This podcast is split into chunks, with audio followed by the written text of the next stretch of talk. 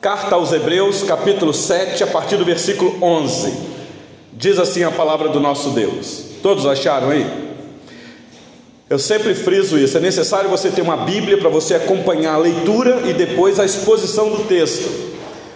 Porque o assunto vai ser tirado do texto. Eu não tenho um assunto de mim mesmo. Então você pode até ficar olhando para mim para prestar atenção no que o pastor está falando, mas a tua mente tem que estar cativa aí às escrituras, porque é daqui que vai vir a grande lição para as nossas vidas. Diz assim a palavra do Senhor: Se, portanto, a perfeição houvera sido mediante o sacerdócio levítico, pois nele baseado o povo recebeu a lei, que necessidade haveria ainda de que se levantasse outro sacerdote, segundo a ordem de Melquisedeque, e que não fosse contado segundo a ordem de Arão? Pois, quando se muda o sacerdócio, necessariamente há também mudança de lei, porque aquele de quem são ditas estas coisas pertence a outra tribo da qual ninguém prestou serviço ao altar. Pois é evidente que nosso Senhor procedeu de Judá, tribo a qual Moisés nunca atribuiu sacerdotes. E isto é ainda muito mais evidente quando, a semelhança de Melquisedeque, se levanta outro sacerdote, constituído não conforme a lei de mandamento carnal, mas segundo o poder de vida indissolúvel. Porquanto se testifica, tu és sacerdote para sempre, segundo a ordem de Melquisedeque. Portanto, por um lado, se revoga a anterior ordenança, por causa de sua fraqueza e inutilidade, pois a lei nunca se aperfeiçoou, coisa alguma, e por outro lado, se introduz esperança superior pela qual nos chegamos a Deus. E visto que não é sem prestar juramento, porque aqueles sem juramento são feitos sacerdotes, mas este com juramento por aquele que lhe disse: O Senhor jurou e não se arrependerá, tu és sacerdote para sempre. Por isso mesmo, Jesus se tem tornado fiador de superior aliança. Ora, aqueles são feitos sacerdotes em maior número, porque são impedidos pela morte de continuar. Este, no entanto, porque continua para sempre, tem o seu sacerdócio imutável. Por isso, também pode salvar totalmente os que por ele se chegam a Deus, vivendo sempre para interceder por eles. Com efeito, nos convinha um sumo sacerdote como este, santo, inculpável, sem mácula, separado dos pecadores e feito mais alto do que os céus, que não tem necessidade, como os sumos sacerdotes, de oferecer todos os dias sacrifícios, primeiro por seus próprios pecados, depois pelos do povo, porque fez isso uma vez por todas, quando a si mesmo se ofereceu. Porque a lei constitui sumos sacerdotes a homens sujeitos à fraqueza, mas a palavra do juramento, que foi posterior à lei, constitui o Filho perfeito para sempre. Até aqui a leitura da palavra do nosso Deus, porque também terminou o capítulo 7. Meus irmãos, que texto desafiador. Já dá para entender um pouco pela leitura do texto, mas é necessário você fixar sua atenção para a explicação do texto, porque senão você perde o fio da meada.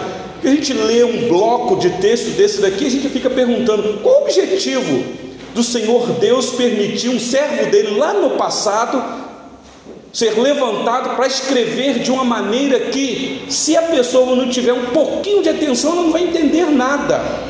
Especialmente, meus irmãos, nós aqui que não somos de tradição judaica por genealogia, por assim dizer, que entendemos pouco sobre o contexto da nação de Israel. Conhecemos pouco não porque nos falta informação, porque muitas vezes nós temos preguiça de estudar. Por que é que eu digo isso, meus irmãos? Porque nós estamos aqui num culto público adorando um Deus que se revelou primeiro a este povo. Um Deus que fez aliança, pacto, acordo com esse povo.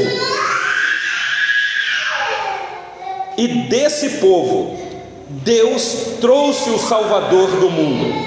Então é impossível, meus irmãos, nos aproximarmos das Escrituras sem antes, um pouquinho, no mínimo, analisarmos o contexto para não corrermos o risco de analisar um texto fora de contexto para algum pretexto, como já dizem alguns por aí.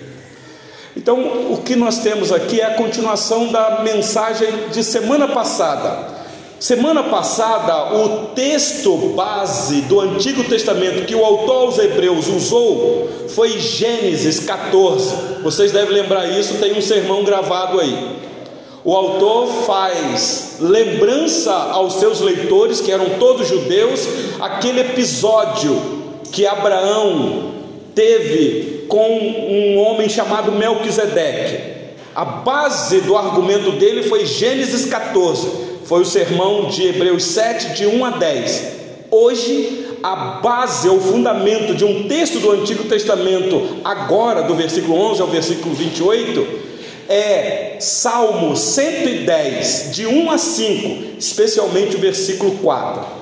Semana passada, no sermão, quando eu fiz uma citação rápida desse texto aqui, depois ouvindo lá o sermão, eu, eu vi que no afã eu citei o Salmo 104 mas é porque eu falei muito rápido, mas é o Salmo 110, corrigindo agora, versículo 4. Então a base aqui, o que está por detrás, na argumentação do autor, é o Salmo 110, versículo 4, ou de 1 a 5, se você quiser, o texto que nós lemos aqui na nossa liturgia.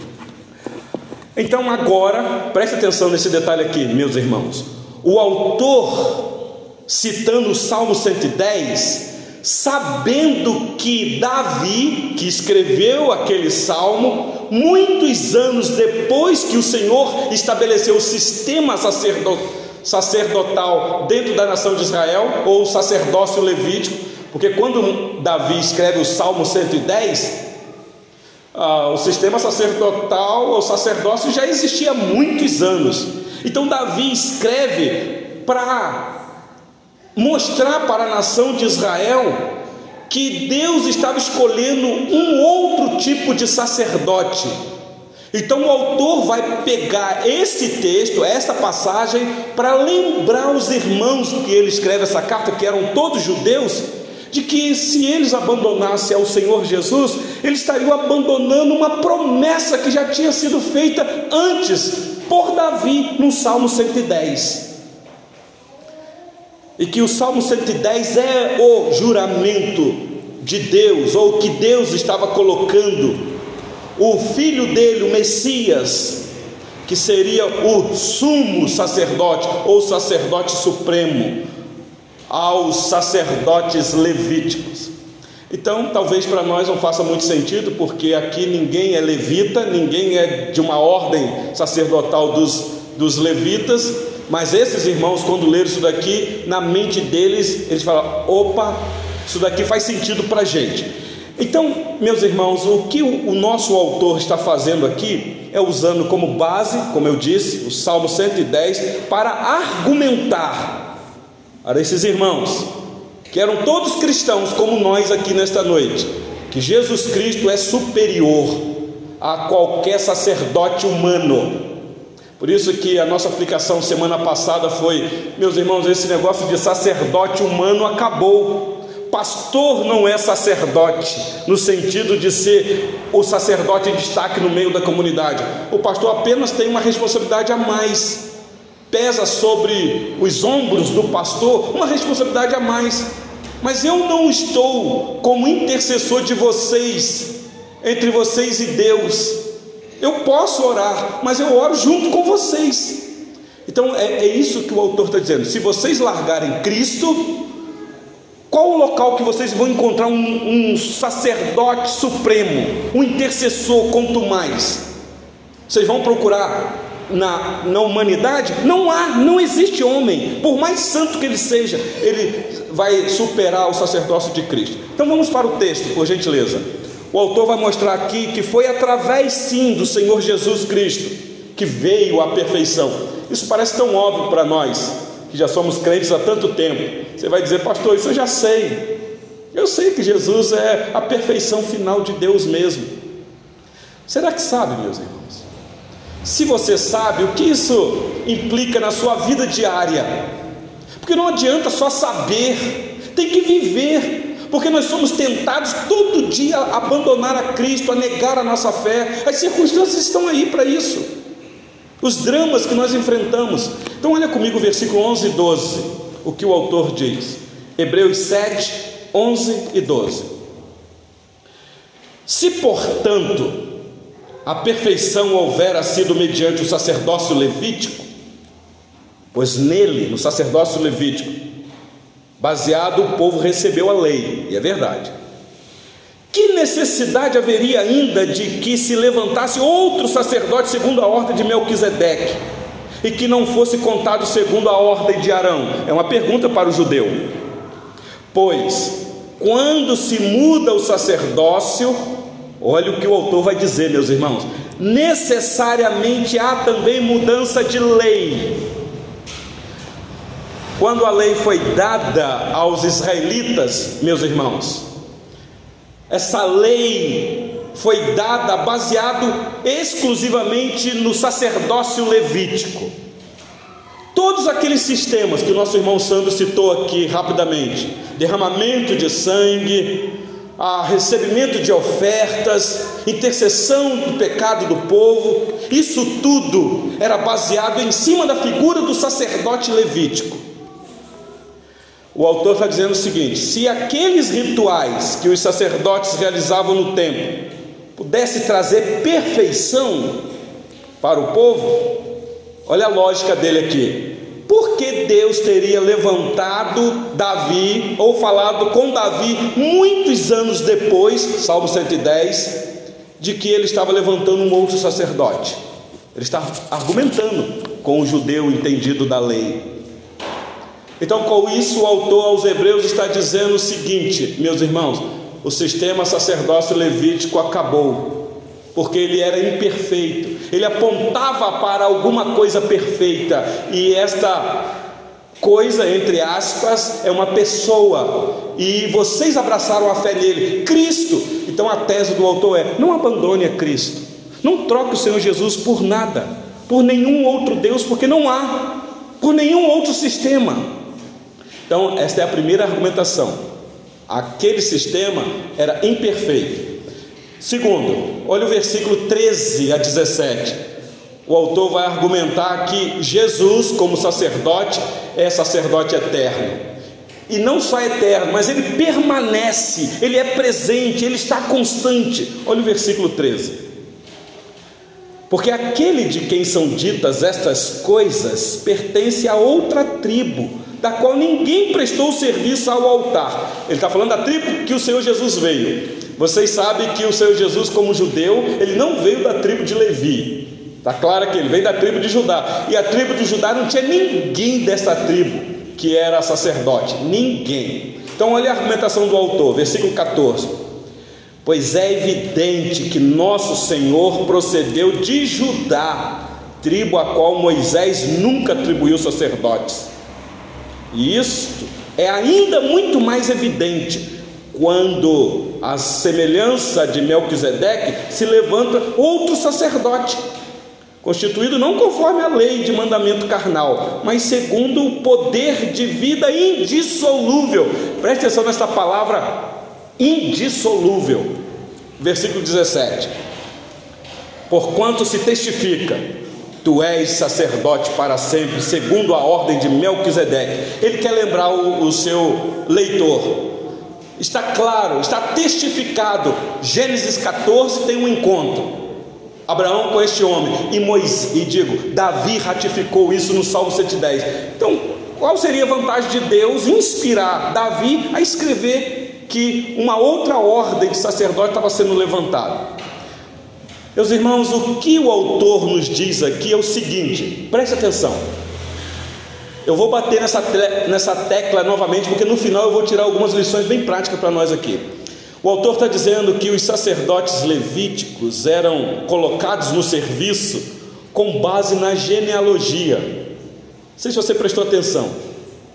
Se você fosse um judeu lá no passado, dentro da nação de Israel, obviamente, e tivesse nascido dentro da tribo de Levi, fosse homem, quando você crescesse, completasse aproximadamente 30 anos, adivinha qual ia ser a sua profissão?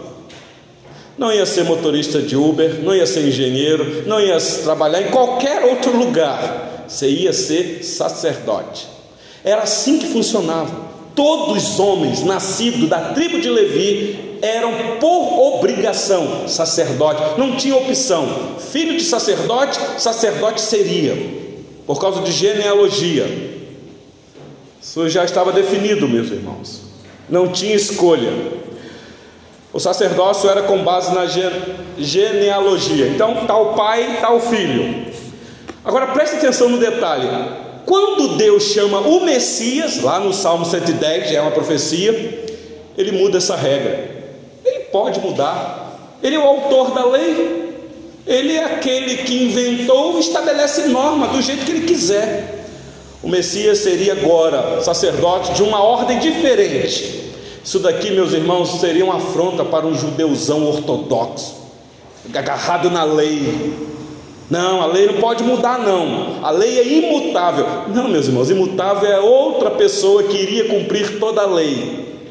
Então, esse Messias seria da ordem de Melquisedeque, que nós já vimos no sermão passado com vocês aqui. Uma pessoa que nos foi apresentada sem pai, sem mãe, não sabemos quando ele nasceu, como ele viveu, ainda que tem alguns relatos aqui que ele era rei, mas não tem muitos detalhes da vida dele, como ele morreu, é uma figura misteriosa, por assim dizer. Ele aparece no texto bíblico e some.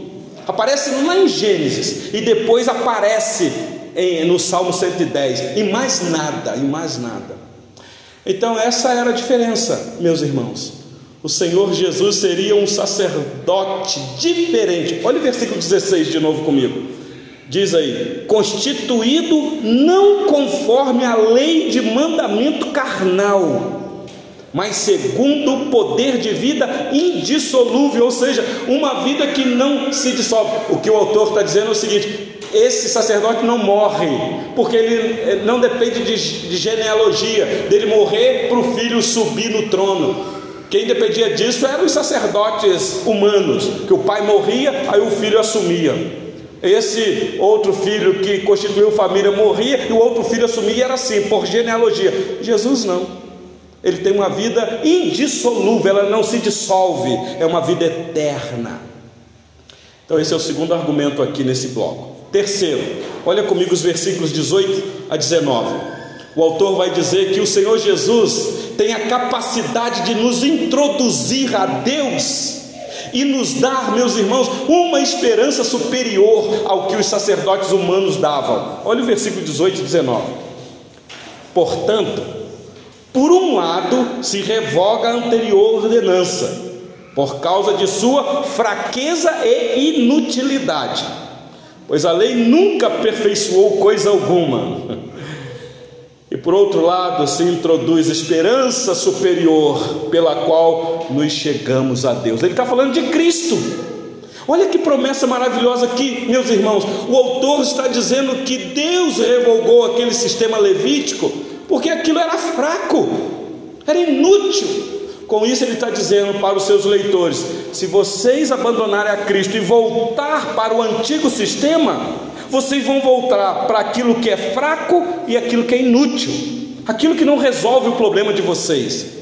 E meus irmãos, qual é o nosso problema? Qual é o nosso maior problema, meus irmãos? O nosso maior problema já foi resolvido na cruz o pecado. Como resolver esse problema? Você pode resolver o problema financeiro, se você está devendo, você arruma um dinheiro emprestado com alguém, parcela as dívidas e paga. Mas e o pecado, meus irmãos? É uma dívida impagável. Com isso, o autor está dizendo: se vocês voltarem para a antiga religião, vocês vão ficar inadimplentes. O escrito de dívida de vocês não vai estar rasgado mais. Aquilo era fraco, porque era baseado em homens mortais. Então não confie no homem. Era inútil, porque de fato não conseguia trazer perfeição, porque aquilo era imperfeito. Por isso, o autor diz: é que Deus introduziu uma esperança superior. Ou seja, olha que coisa maravilhosa, meus irmãos.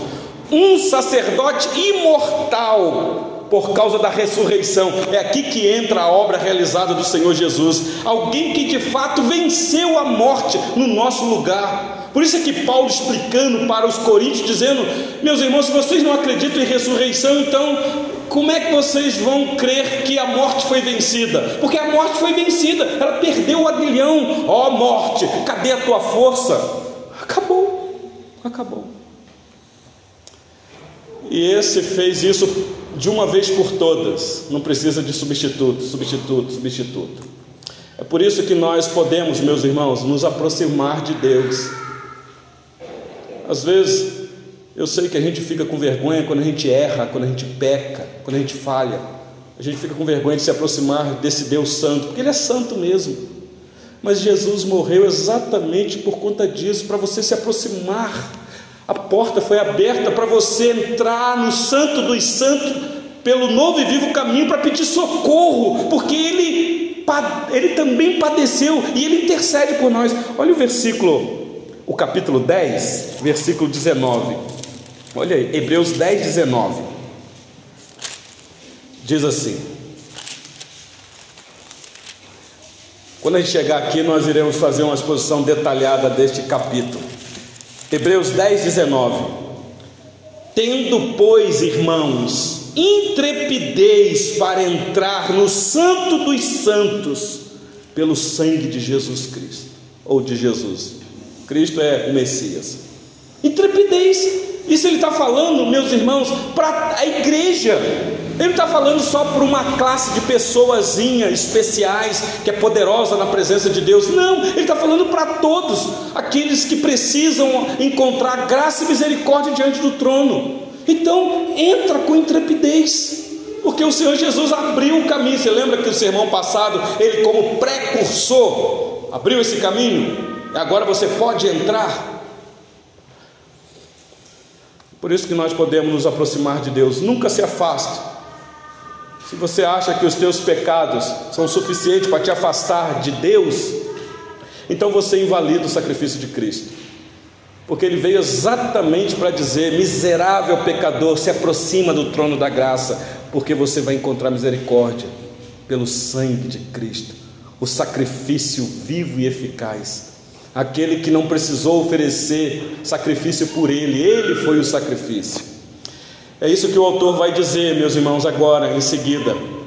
Que o Senhor Jesus é, ele é superior, ele é o mediador de uma aliança superior. Olha comigo o versículo 20, 21 e 22. Em Jesus agora há uma mudança desta aliança para uma aliança bem superior, porque foi Deus que fez isso. Olha o versículo 20. Hebreus 7, 20.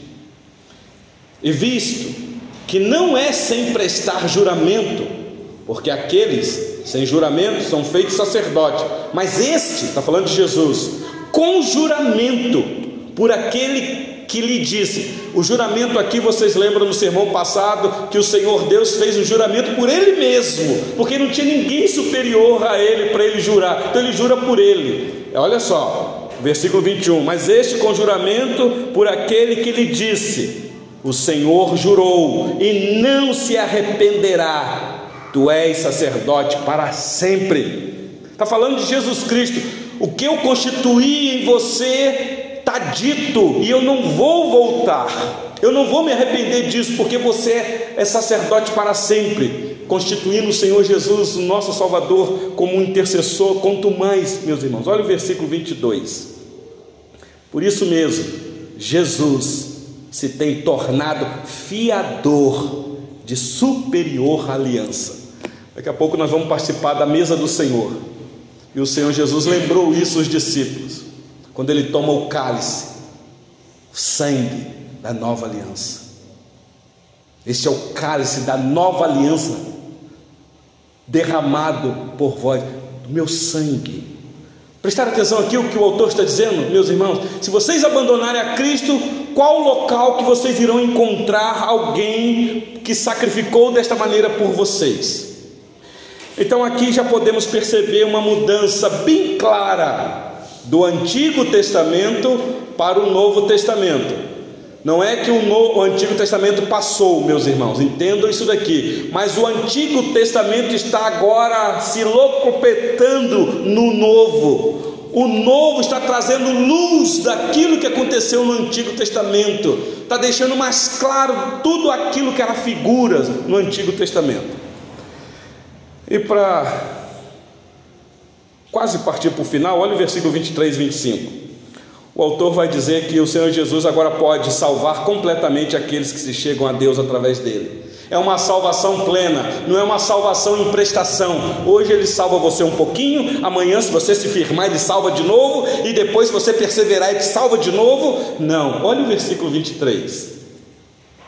Ora, aqueles são feitos sacerdotes em maior número, porque são impedidos pela morte de continuar. Este, está falando de Jesus, no entanto, porque continua para sempre, tem o seu sacerdócio imutável, por isso também pode salvar totalmente os que por ele se chegam a Deus, vivendo sempre para interceder por eles. Louvado seja Deus, meus irmãos. Toda vez que eu leio esse texto aqui, eu, como pastor, me sinto confortado. Por quê? Porque vocês sabem que o pastor tem um ministério de aconselhar pessoas, de tentar ajudar as pessoas, de pastorear as pessoas e de orar pelas pessoas. E às vezes a gente se sente frustrado porque a gente faz aquela oração tão confiante para o Senhor Deus agir e mudar a vida da pessoa, e às vezes a gente não vê muito resultado, porque nós somos fracos demais. Mas louvado seja Deus que não depende da oração do pastor a mudança na vida de uma pessoa. É dever do pastor orar, mas nós temos alguém que foi estabelecido, imutável, que intercede por nós. Por isso, meus irmãos, nós podemos ter segurança da nossa salvação.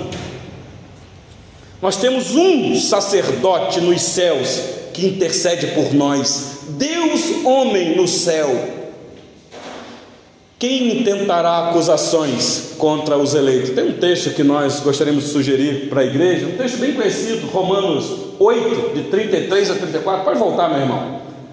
Romanos 8, 33. É isso, muito bem.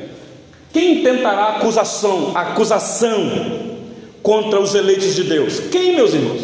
Nenhum diabo, nenhum pecado Ainda que o pecado muitas vezes fica soprando no nosso ouvido: você é um miserável, você não merece nada, você não devia nem ir lá, você não, não devia nem orar. Meus irmãos, quem tentará acusações contra os eleitos de Deus? É Deus quem os justifica. Quem os condenará? O pecado? É Cristo Jesus que morreu ou antes quem ressuscitou, ao qual está à direita de Deus e também intercede por nós. Paulo consolando os irmãos de Roma. Talvez os dramas que eles estavam enfrentando, talvez a dificuldade de permanecer neste caminho, porque a perseguição era intensa. Então, Paulo consolando os irmãos, dizendo: Fiquem firmes, meus irmãos, porque aqueles que estão em Cristo Jesus já nenhuma condenação há, agora, não é no futuro, não, é hoje. Então, meus irmãos, o Senhor Jesus intercede por nós de maneira que a gente nem tem ideia. Deixa eu falar uma coisa para você. Preste atenção nesse detalhe aqui. Nós somos seres do tempo, do tempo, do Cronos. Deus não. Deus é fora de tempo, ele é atemporal. E não pense vocês que essa intercessão é somente no momento em que você teve a convicção clara de quem é Jesus e aceitou Ele. e agora você professou a fé publicamente. Eu quero dizer para você que a intercessão de Jesus é antes do seu nascimento. Ele intercedeu por você quando você nem tinha, nem sonhava em nascer. Eu, quando eu estou falando você, nem sonhava em nascer, porque você não, nunca sonhou mesmo nascer. Mas ele intercedeu por você quando você era uma substância ainda informe. Estava lá o nosso Salvador intercedendo por nós, meus irmãos. Vocês já pararam para pensar nisso? Ele continua intercedendo por nós agora, durante a nossa vida, hoje, enquanto você está aqui ouvindo. Então, qual a dificuldade que você está enfrentando? Quais são os dramas na sua vida? Você tem um intercessor, e pasmem vocês, ele continuará a interceder por você até quando você ficar velho. E mais, ele continuará intercedendo sobre a sua nova geração, seus filhos, os teus netos. Você vai morrer, mas o seu sacerdote não morre. Por isso, meus irmãos, podemos crer nele. Podemos confiar que a nossa família a família da aliança, ainda que os nossos filhos possam ir distante por um tempo, a graça intercessora do Senhor Jesus pode trazê-lo de volta. Por isso, pai, mãe, não desista do teu filho, continue orando. Com intrepidez se aproxima do Santo dos Santos, porque nós temos um intercessor. A nossa oração é fraca, mas a dele não, a dele é poderosa. Aqui, meus irmãos, está a nossa segurança. Nós não corremos o risco de perder esse sacerdote. Se dependesse de nós, perderíamos. Mas não depende de nós, depende dele, ele é imutável. Então nós estamos seguros. Olha o versículo 25. Por isso, também pode salvar totalmente os que por ele se chegam a Deus, vivendo sempre para interceder por eles. Glória a Deus por isso, meus irmãos. É isso que o Senhor Jesus está fazendo por nós nesse exato momento em que nós estamos aqui. É por isso que podemos orar, com lágrimas, mas podemos orar, porque Ele intercede por nós o tempo todo. Quando você cai no pecado, quando você está bem, quando tudo está dando certo na sua vida, Ele está intercedendo por você. Quando está dando tudo errado na sua vida, Ele está intercedendo, intercedendo por você. É por isso que nós estamos aqui nesta noite. Senão não, não tinha sentido. Nós não viemos aqui por uma distração. Não viemos aqui simplesmente por dever de consciência. Nós viemos aqui porque nós temos um intercessor no céu. Louvado seja Deus. E por último, meus irmãos, versículos 26 a 28. Aqui fecha. Aqui o autor vai dizer que ele pode satisfazer plenamente as nossas necessidades. É aqui que está a nossa confiança. Olha o versículo de número 26, meus irmãos. Com efeito, nos convinha um sumo sacerdote como este, santo, inculpável, sem mácula, separado dos pecadores e feito mais alto do que os céus.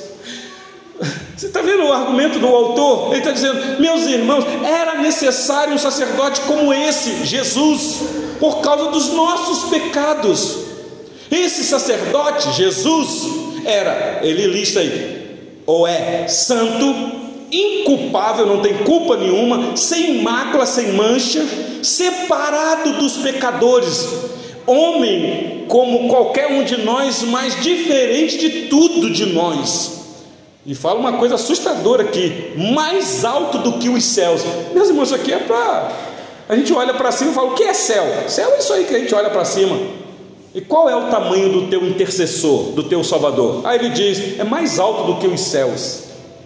Ele não pode olhar para cima, porque se ele olhar para cima, existe alguma coisa maior do que ele. Está dando para vocês entenderem, meus irmãos? Cristo não precisou oferecer sacrifício por Ele, porque Ele é santo, inculpável, sem mancha, separado dos pecadores. Então, por que é que Ele teve que entrar, meus irmãos, no Santo dos Santos, para poder oferecer o sacrifício? Olha o versículo 27. Hebreus 7, 27.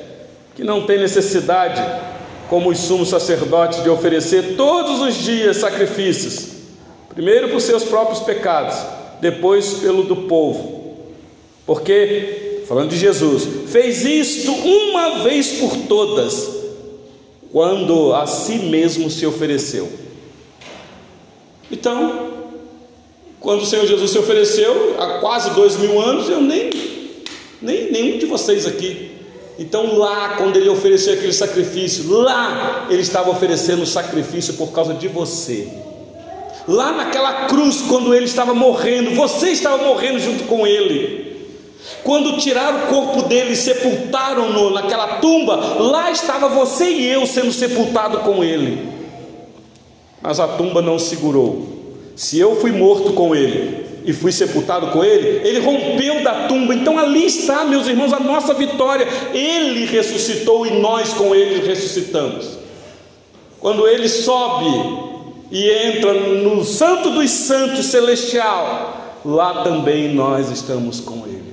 Ah, meus irmãos, é por isso que Paulo disse: logo já não sou eu mais quem vive, mas é Cristo que vive em mim. Eu não sei se você tem essa realidade de que você já nem vive mais, é Cristo que vive em você, por isso que você é chamado de cristão, porque você é como se fosse um Cristo em miniatura, para viver para a glória de Deus. Versículo 28 porque a lei constitui sumos sacerdotes a homem sujeito à fraqueza. Mas a palavra do juramento que mas a palavra do juramento que foi mais a palavra ah, que foi posterior à lei constitui o filho perfeito para sempre. Bom, meus irmãos, eu acho que ficou claro, talvez para você aqui, o argumento do autor.